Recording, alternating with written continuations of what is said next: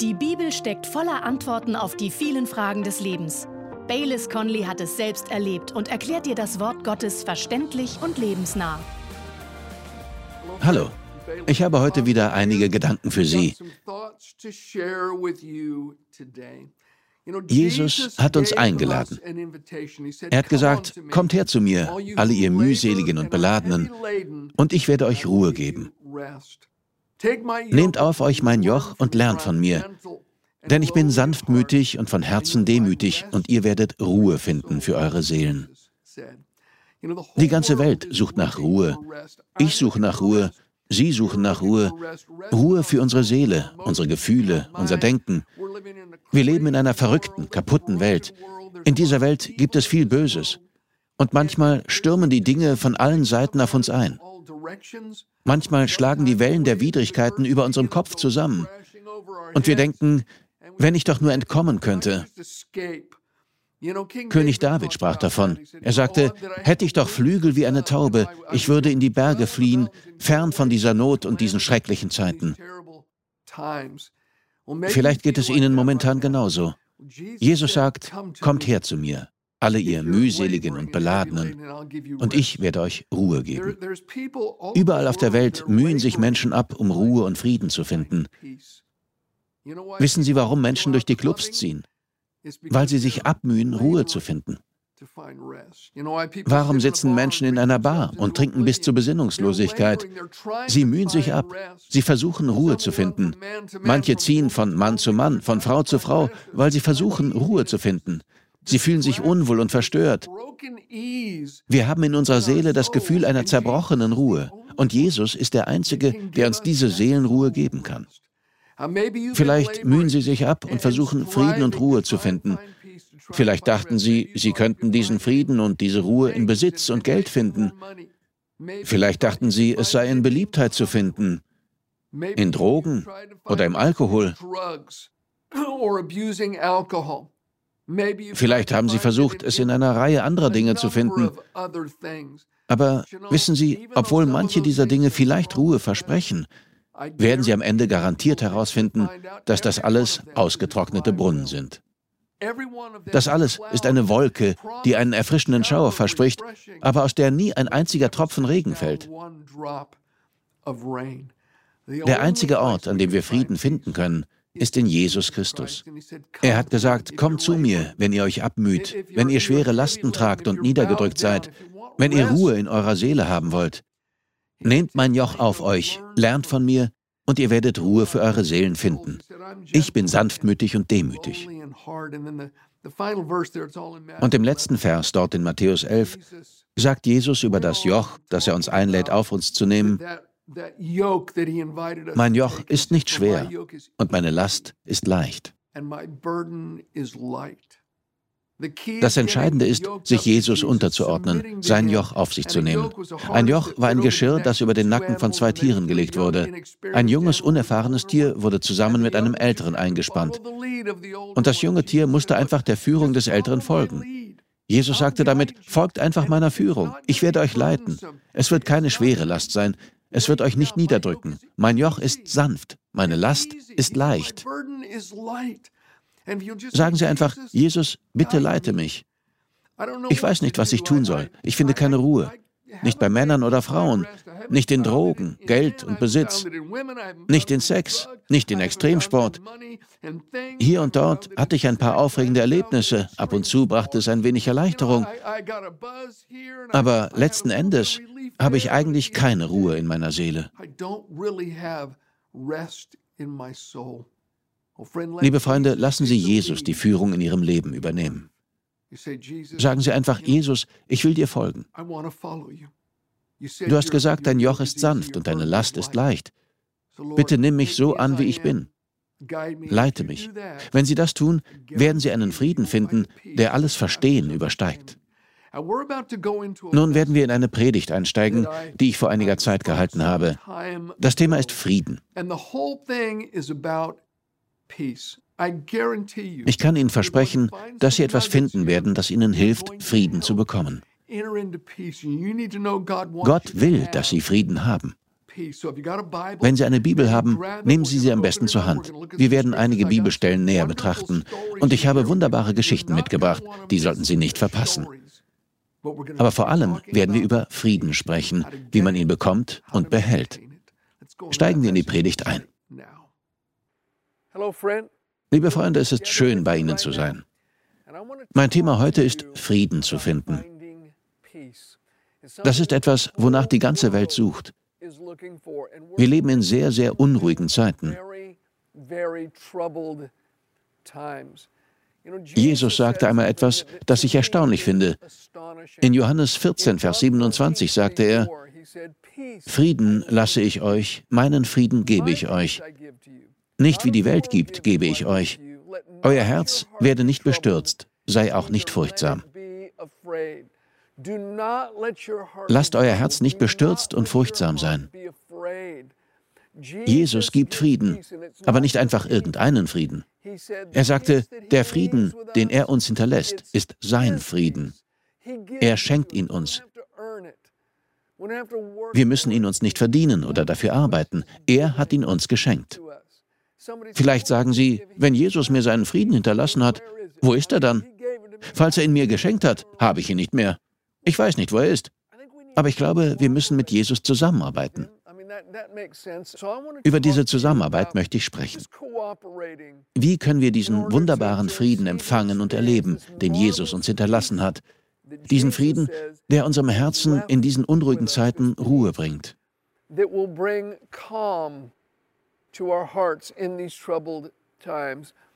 Das Erste, was wir tun müssen, um Gottes Frieden zu erleben, ist mit Gott zu reden. Vielleicht schauen heute einige Menschen zu, die schon sehr lange kein ernstes Gespräch mehr mit Gott geführt haben. Die Bibel sagt in Philippa 4, Verse 6 und 7, Seid um nichts besorgt, sondern in allem sollen durch Gebet und Flehen mit Danksagung eure Anliegen vor Gott kund werden.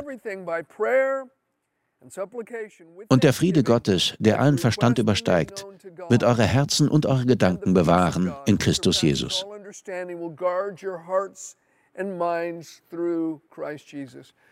Sorgen Sie sich um nichts. Beten Sie für alles. Machen Sie sich keine Sorgen um Ihre Kinder. Sorgen Sie sich nicht um Ihre Finanzen. Das soll nicht heißen, dass Sie gar nichts tun oder nicht arbeiten. Aber Paulus sagt, seid nicht besorgt. Sorgen Sie sich nicht um die Wirtschaft oder die Zukunft. Paulus sagt, sorgt euch um nichts. Betet um alles, sprecht in allen Dingen mit Gott. Mit dem Wort Gebet ist zunächst allgemein das Beten, das Reden mit Gott gemeint. Doch dann sagt Paulus, es sollen durch Gebet und Flehen mit Danksagung eure Anliegen vor Gott kund werden. Flehen bezeichnet eine sehr konkrete Bitte.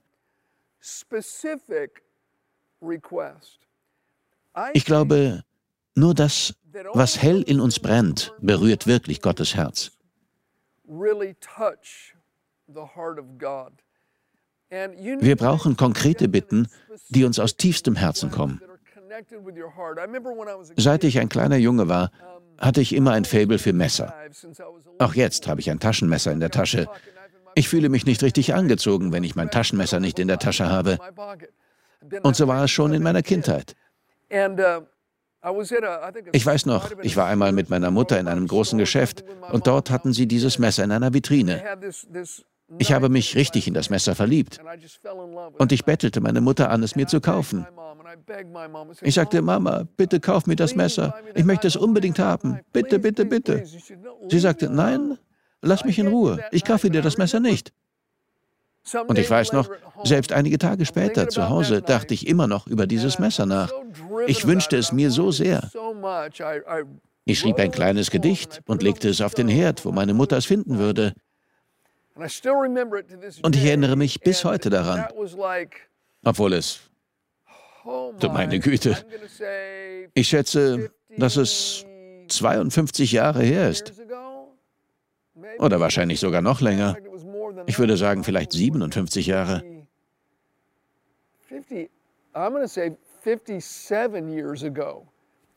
Und das kleine Gedicht lautete, dieses eine Messer, nichts auf der Welt ist besser. Meine Mutter sah es und lachte los und sagte, okay, ich kaufe es dir. Der Wunsch nach diesem Messer brannte hell in mir. Jahre später war ich in den kalifornischen Bergen wandern. Ich war wohl Anfang 20. Ich hatte dieses Messer immer noch. Doch auf jener Wandertour verlor ich es. Ich suchte es überall, konnte es aber nicht finden. Etwa anderthalb Jahre später war ich mit Freunden ungefähr in derselben Gegend unterwegs. Einer von ihnen war noch nie dort gewesen. Er lebte in einem anderen Land und war zu Besuch. Plötzlich bekam er einen seltsamen Gesichtsausdruck und ging los, direkt in eine Wiese mit sehr hohem Gras. Er bückte sich, hob mein Messer auf, drehte sich um, kam zurück und drückte mir das Messer in die Hand. Es war sehr seltsam, aber irgendwie war eine Verbindung da. Das, was hell in ihnen brennt, was sie gern erreicht sehen möchten, Dinge, die Gott in seinem Wort versprochen hat. Legen Sie das alles in eine Bitte und bringen Sie diese Bitte vor Gott. Und wenn Sie das tun, ist die Verheißung, dass Gott Ihnen Frieden geben wird. Gott verspricht nicht, die Bitte zu erfüllen. Darum geht es eher indirekt. Er verspricht aber, dass er uns Frieden geben wird, wenn wir mit ihm darüber sprechen. Und ein zweiter Faktor, sagt Paulus hier, ist, unsere Bitten mit Dank vor Gott zu bringen. Sagen Sie Gott Danke, wenn Sie ihn bitten. Danke zu sagen ist nicht nur höflich. Wenn Sie Danke sagen können, bevor Sie die Antwort greifbar haben, ist das ein Ausdruck des Glaubens. Sie meinen, bevor ich es sehen und anfassen kann? Ja, Glaube ist eine Wirklichkeit dessen, was man hofft, ein Überzeugtsein von Dingen, die man nicht sieht. Wenn man es sehen kann, braucht man keinen Glauben dafür. Darum danken Sie Gott im Glauben, gleich wenn Sie Ihre Bitte aussprechen. Ich erinnere mich an eine Geschichte, die ein alter Pastor einmal erzählte. Er stammt aus den Südstaaten. Seine Mutter konnte wunderbar kochen.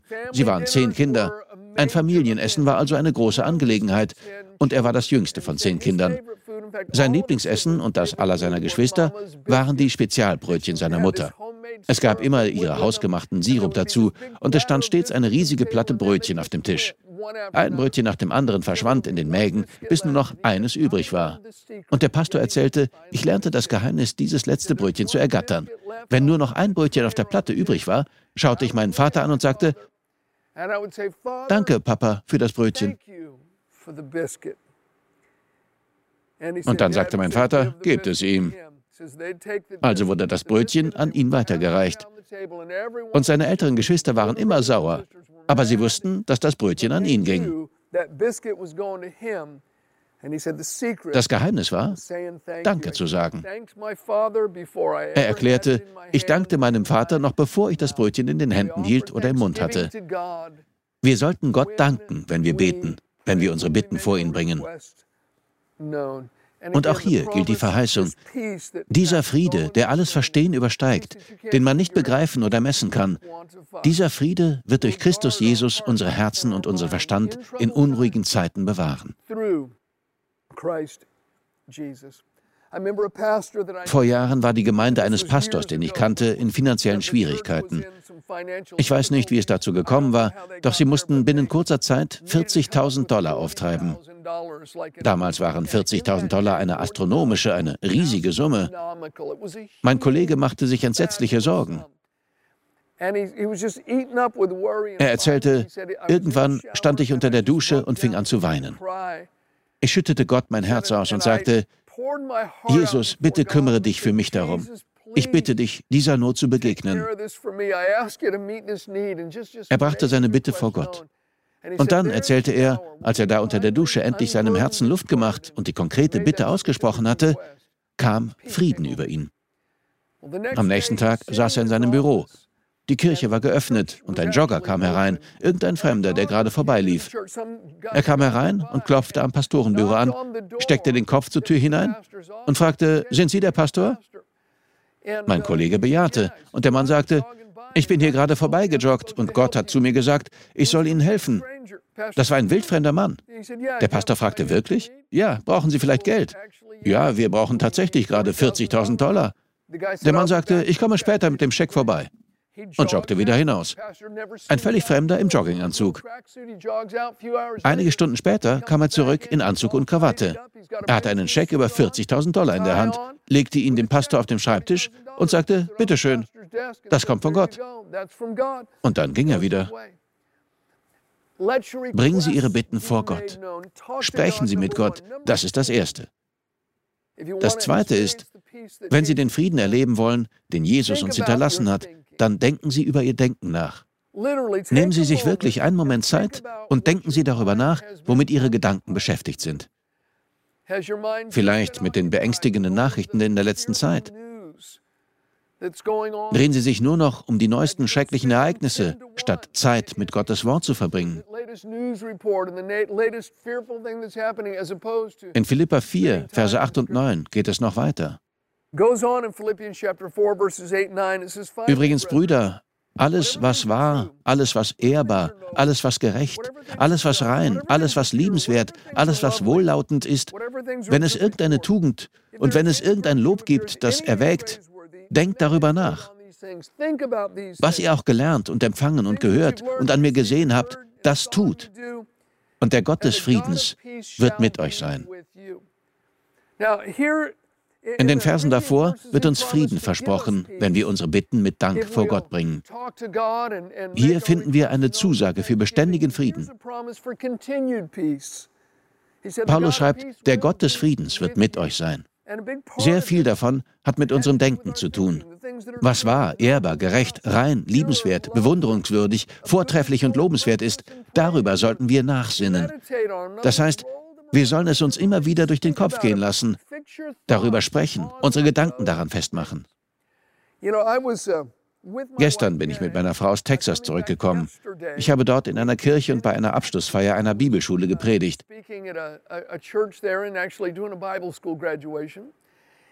Auf dem Rückflug musste ich an ein Erlebnis denken, das ein Bekannter von mir vor Jahren einmal auf einem Flug hatte. Das war zu Zeiten, als es noch keine Mobiltelefone gab, keine Tablets oder auch nur PCs. Die Nachrichten las man in einer Zeitung aus Papier. Wenn man die Bibel oder ein Buch lesen wollte, brauchte man eine richtige Bibel oder ein richtiges Buch aus Papier. Mein Bekannter setzte sich also auf seinen Platz und sein Sitznachbar hatte die Zeitung aufgeschlagen. Mein Bekannter machte es sich bequem, klappte den kleinen Tisch vor sich herunter und legte seine Bibel darauf.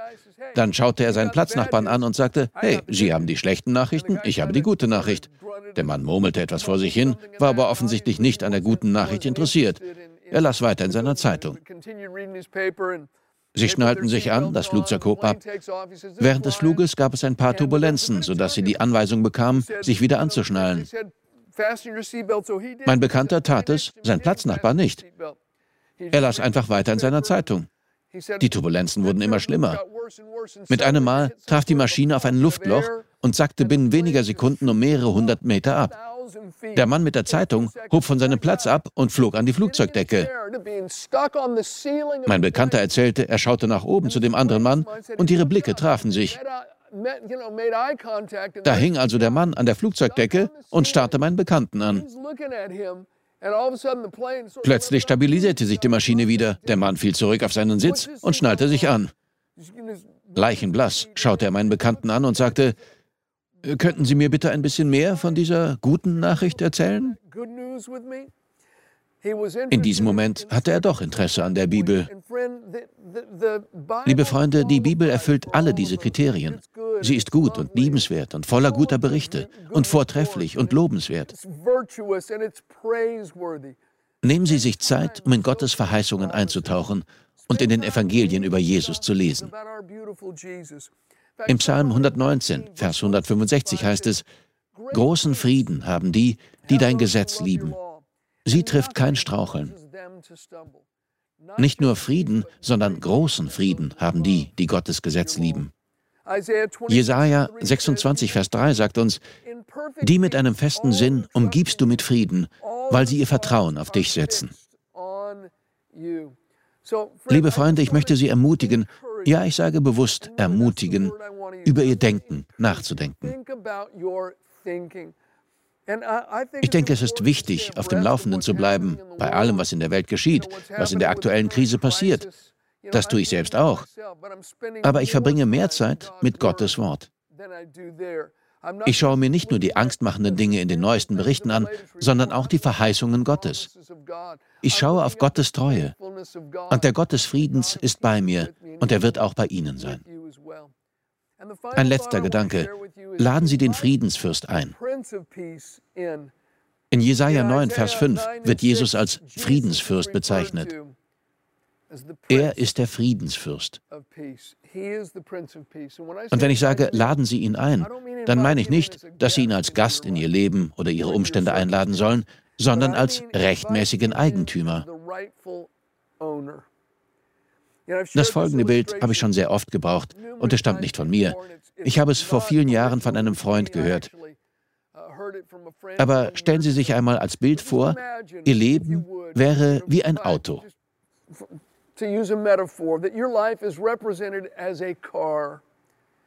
Dann ist die erste Frage, befindet sich Jesus, der Friedensfürst, im Auto Ihres Lebens?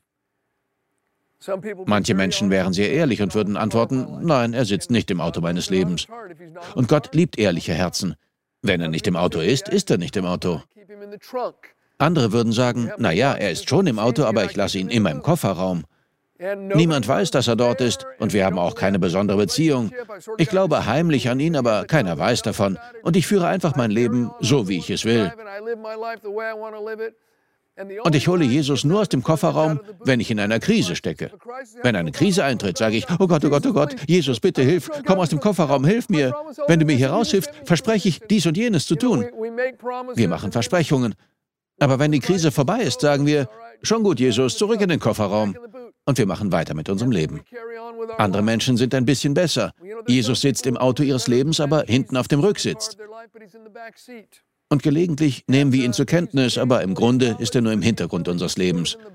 Und wir führen unser Leben, wir fahren und wir bestimmen, wo wir hinwollen und was wir mit unserem Leben anfangen. Und Jesus ist da, aber als Hintergrundfigur. Andere sind noch ein bisschen besser. Da sitzt Jesus auf dem Beifahrersitz in ihrem Lebensauto. Es gibt eine sichtbare Gemeinschaft zwischen ihnen und Jesus. Und es stört sie nicht, dass andere Jesus in ihrem Auto sehen. Sie schämen sich nicht, aber sie sind immer noch am Lenkrad. Liebe Freunde, wenn wir Jesus zum Herrn unseres Lebens machen, wenn wir den Friedensfürst als rechtmäßigen Eigentümer einladen, dann heißt das, Jesus, ich überlasse dir das Lenkrad. Das heißt es, dem Friedensfürst die Kontrolle zu überlassen. Und wenn er sie dann vielleicht an einen ungewohnten Ort bringt, dann sagen sie, Jesus, du bist der Fahrer. Wenn du auf die Straße der Vergebung einbiegen willst, dann gehen wir dahin. Wenn du auf die Allee der Großzügigkeit einbiegen willst, auch wenn es mir in der Vergangenheit dort nicht gefallen hat, dann fahren wir eben auf die Allee der Großzügigkeit. Jesus, wo immer du mein Leben hinführen willst, dort werde ich mit dir hingehen.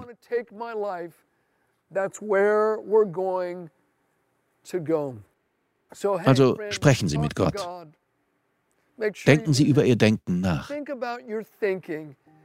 Fangen Sie an, über die guten, die positiven, die bewunderungswürdigen Dinge nachzudenken. Denken Sie über Gottes Wort nach. Und drittens, falls Sie das noch nicht getan haben, laden Sie den Friedensfürsten in Ihr Leben ein. Nicht als Gast, sondern als rechtmäßigen Eigentümer. Ich wünsche Ihnen Gottes Segen. Wir danken dir fürs Zuhören. Weitere Predigten sowie eine tägliche Andacht von Baylis findest du kostenlos auf baylis-conley.de. Gott segne dich.